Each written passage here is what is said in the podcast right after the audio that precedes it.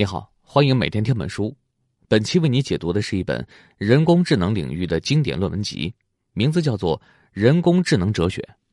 这本书的中文版大约四十二万字，我会用大概二十四分钟为你讲述书中的精髓。计算机究竟能不能成为心灵本身，而不只是心灵的工具？要回答这个问题，既取决于我们如何理解计算机能做什么，更取决于我们如何理解人类心灵是什么。这就是这本论文集试图解答的问题。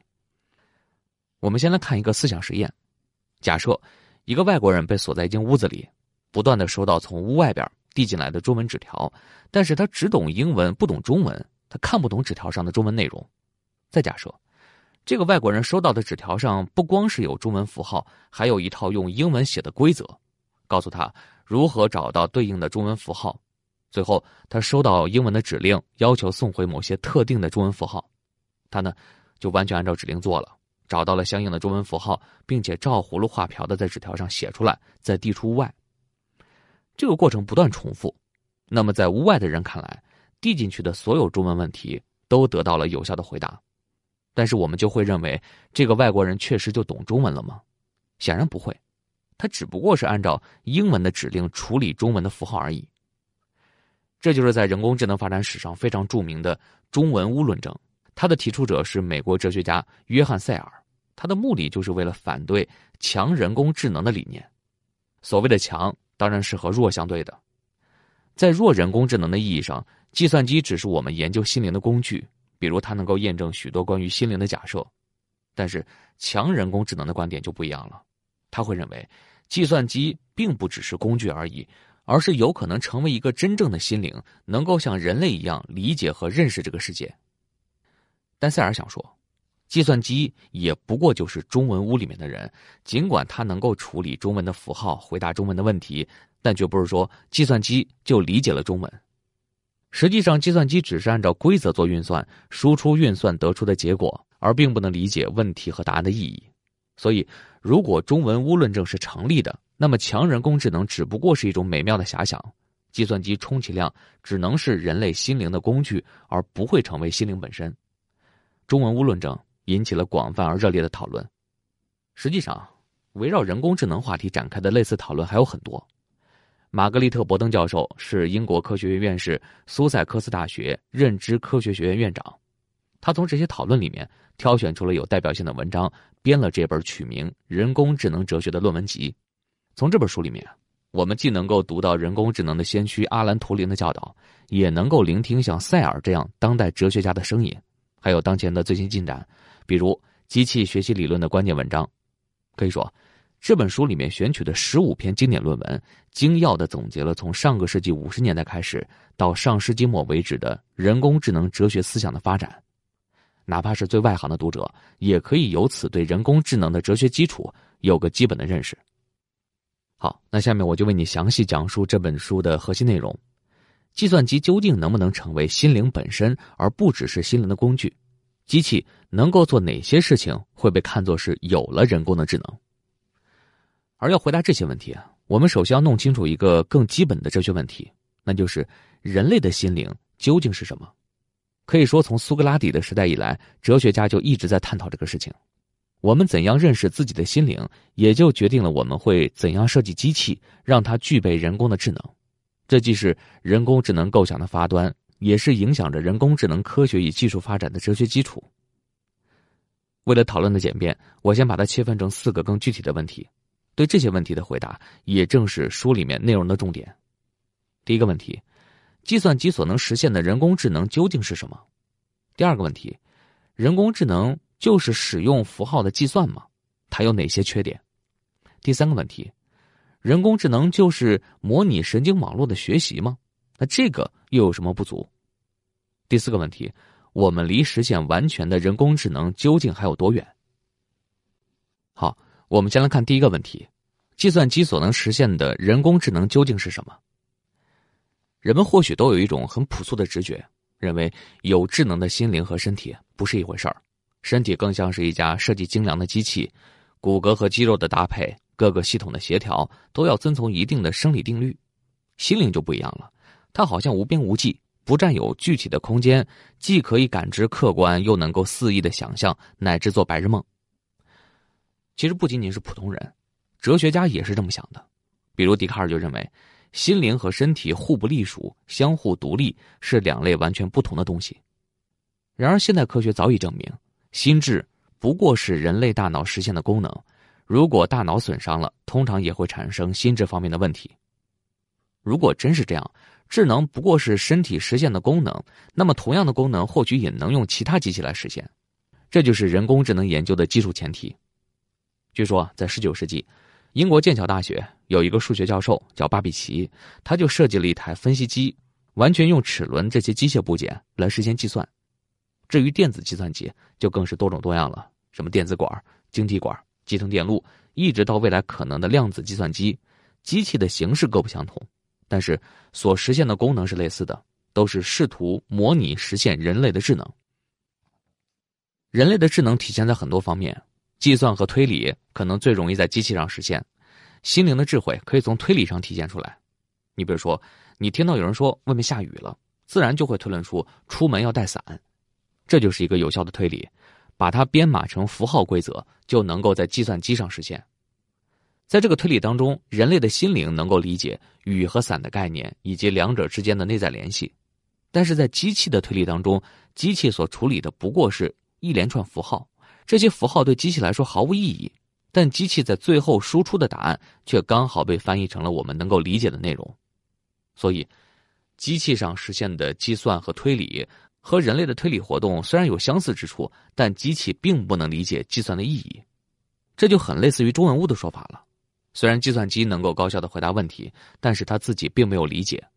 人类就不一样，所有推理判断都必须建立在理解的基础上。对于完全不理解的问题，我们当然也不可能做出任何推理或者回答。然而，很多人工智能专家就说，不能简单的用人类理解的标准来要求机器。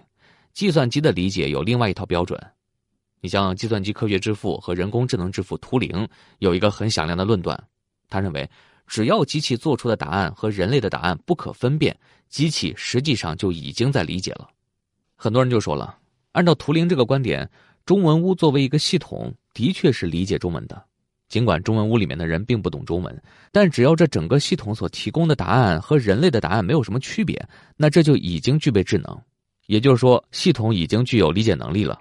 进一步推演的话，我们也可以说，计算机确实可以实现人类的智能，只不过这种智能暂时还局限在计算和推理层面上。好，上面讲的就是第一个问题。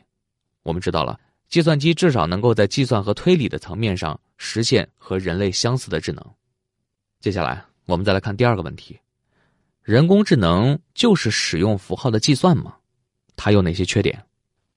我们前面已经说了，计算和推理是机器上最容易实现的人类智能，而这种智能最鲜明的特征就是使用符号。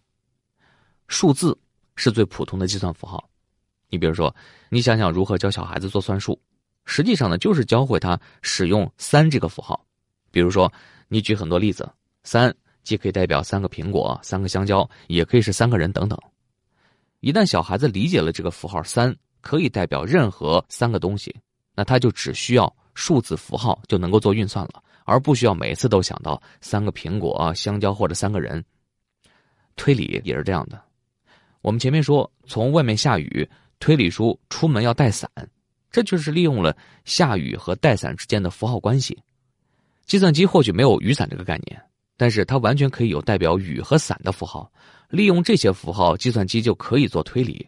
而他所得到的结论也可以完全符合人类推理的结果。在人工智能发展的早期，人们相信，只要恰当的设计程序算法，使用符号的计算，就能够实现完全的智能。在这种信念的背后，其实是西方哲学两千多年的理性主义传统，相信理性能力就足以解释人类的所有智慧。这个在人工智能的发展史上被称作是符号主义观点。这本论文集作者里面的纽厄尔和西蒙就是符号主义的支持者。在符号主义者看来，人类的智能不管有多么复杂，归根到底都是由符号计算来实现的。不管是爱因斯坦构思相对论，还是罗纳尔多创造精彩射门，甚至任何看起来不起眼的手工技艺，比如剪纸、捏泥人、书法篆刻等等，它所体现的人类智能，说到底都是一些复杂的计算。所以，只要计算机科学家设计了适合的程序，计算机早晚有一天能够凭着符号的计算，也能提出相对论，创造罗纳尔多的射门，而剪纸、捏泥人和书法篆刻就更加不在话下了。你可以想象一下机器人下象棋的例子。虽然说机器并不是人类，不能够直接理解“马走日，象走田”这样的概念，但是它能够执行包括零和一的机器语言。所以，要让它会下棋，首先要把象棋规则转化为只包含零和一的程序。尽管象棋的走法千变万化，最终都不过是这些最基本的符号叠加。而在一盘象棋游戏当中，计算机的每一步究竟该怎么走，这就要在可能的选项中搜索最佳的方案。每一步可能的选项都是符号的组合。符号的任何组合方式都可能是一种选项，要考虑所有可能的选项，这个集合是非常庞大的。因此，符号主义面临的最大挑战就是如何在有限的步骤和资源的条件下搜索得到最优的解。那随着求解的问题越来越复杂，搜索所需要的计算也是以指数的方式在增长，因为符号之间的可能组合也在激增。这么一来，现实工作中的计算机很快就不堪重负了。比如，计算机在中国象棋上相对容易表现出智能，但是在国际象棋上就费了一些功夫。当年深蓝战胜国际象棋大师卡斯帕罗夫还成为轰动一时的新闻，而围棋的人工智能程序曾经在很长时间内表现的一点都不智能，就是因为围棋求解的组合要比象棋复杂的多。这正是符号主义难以解决的问题。今天的人工智能引起这么大的轰动和关注，可以说是源于 AlphaGo 在围棋上取得了突破。解决围棋游戏最优解的问题超出了符号主义的能力，但是 AlphaGo 恰恰不属于符号主义。在对他的报道当中，我们常常听到这么一个词：基于神经元网络的机器学习，这就是区别于符号主义的另外一种人工智能研究理念，也是我们今天要说的第三个问题。人工智能就是模拟神经网络的学习吗？这又有什么不足？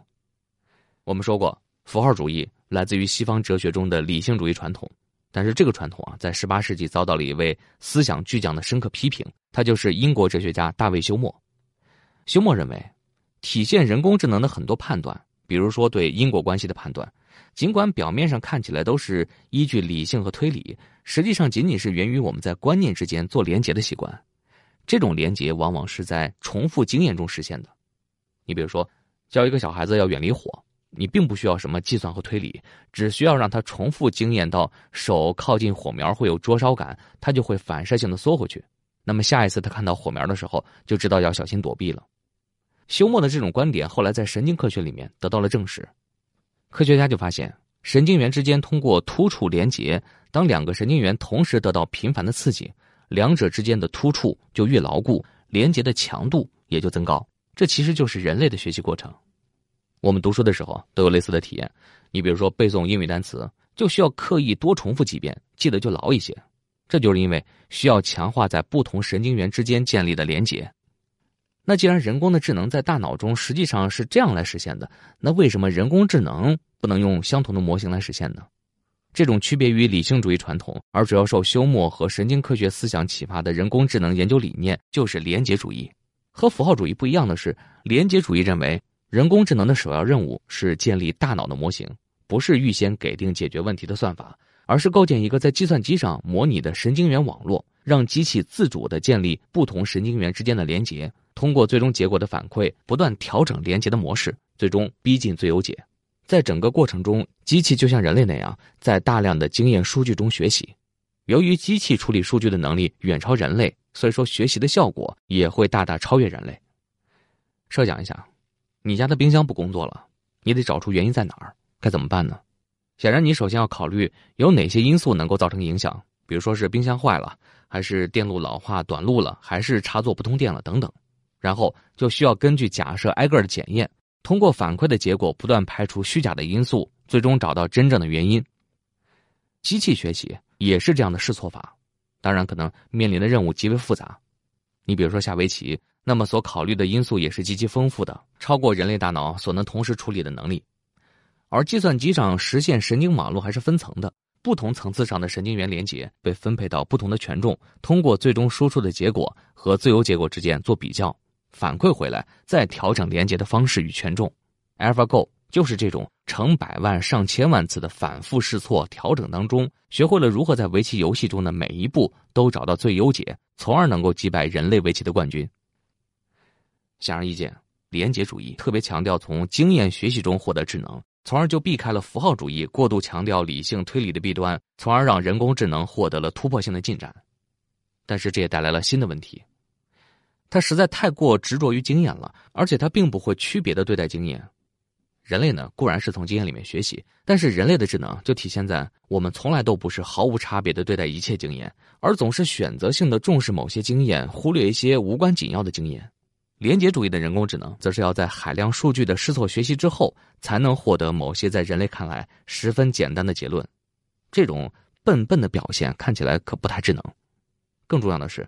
人类的学习是有创造性的，我们不仅能够从经验中把握固有的联系，还能够举一反三的创造以前从来没有建立过的神经元连接。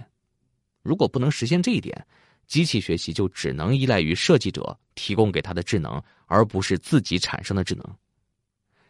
好，那上面就是这本书的第三个重点。总的来说，连结主义的人工智能取得了重要的进步，但是过于依赖经验数据也是它所面临的新问题。那我们离理想的人工智能究竟还有多远呢？这就是我们要说的最后一个问题了。不用多说，你肯定也能感觉到，目前人工智能所达到的水平和那些科幻小说里面、电影里面描绘的人工智能啊，还有不小的差距。首先，现在实现的都只是专门的人工智能，而不是通用型的智能。在科幻作品里，完全实现人工智能意味着人类心灵的再造与替换，几乎就是一个完整的个人，能够做人类心灵的所有任务。而不是局限于某一类专门任务，而今天我们实现的人工智能基本上都不是通用的。比如说 AlphaGo，它就是被设计来下围棋的。虽然说它在下围棋方面表现的比人类的围棋冠军还要好，但是它并不具备人类心灵的其他功能。比如说，它并不能既会下围棋，又会炒菜，还会谈恋爱。我们每个人的心灵都是多面手，而现阶段的人工智能往往只能在某一个侧面充分发展。其次呢，人工智能还可能永远无法理解人类的情感。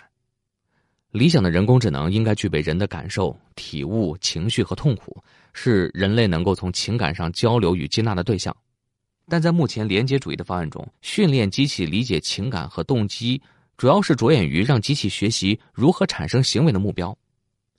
人类的情感的确能够产生行为目标，比如说你非常爱慕某一个女孩，你会产生把她追到手的目标。但是这个显然不是人类情感最核心的部分。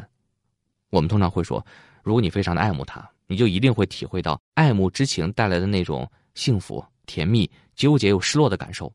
没有这些感受的体验，或者说对这些感觉麻木不仁，你就不能叫真正爱过一个人，也就没有办法理解情感是什么东西。换句话说，情感最本质的内涵应该是对情绪的主观感受，而这个恰好是人工智能难以实现的。可以设想一下，我们所造出的人工智能机器。哪怕能够实现所有情感功能，但仍然缺乏情感的主观感受，这就是当代哲学中非常有名的僵尸论证。我们这里说的僵尸，并不是大家在僵尸电影里面看到的那些行尸走肉，而是说，任何人都可以设想自己有这么一个复制品，他不管是从外观上，还是说话做事、行为举止上，都和自己一模一样。但是，唯一有一点不同，就是僵尸没有你的主观感受。它也可以说是红色，但是并没有我们看到红色的那种感受。它也可以说疼痛，但是没有痛感；也可以说爱和恨，但同样不知道爱恨情仇为何物。总之，这个像僵尸一样的复制品，虽然能够模仿人类的情感功能，但是缺乏人们对情感的主观感受。而最根本的困难，可能还在于，对人工智能来说，根本没有一个自己，它没有形成自我意识，没有把自己看作我，从而就不可能有主观的视角。那么，机器能不能具有自我意识？科幻作品里面那些完美的人工智能都是有的，而要真正实现这一点，还需要很多科学和哲学上的探索。赫伯特·德雷福斯就是对人工智能的发展产生过重要影响的当代哲学家。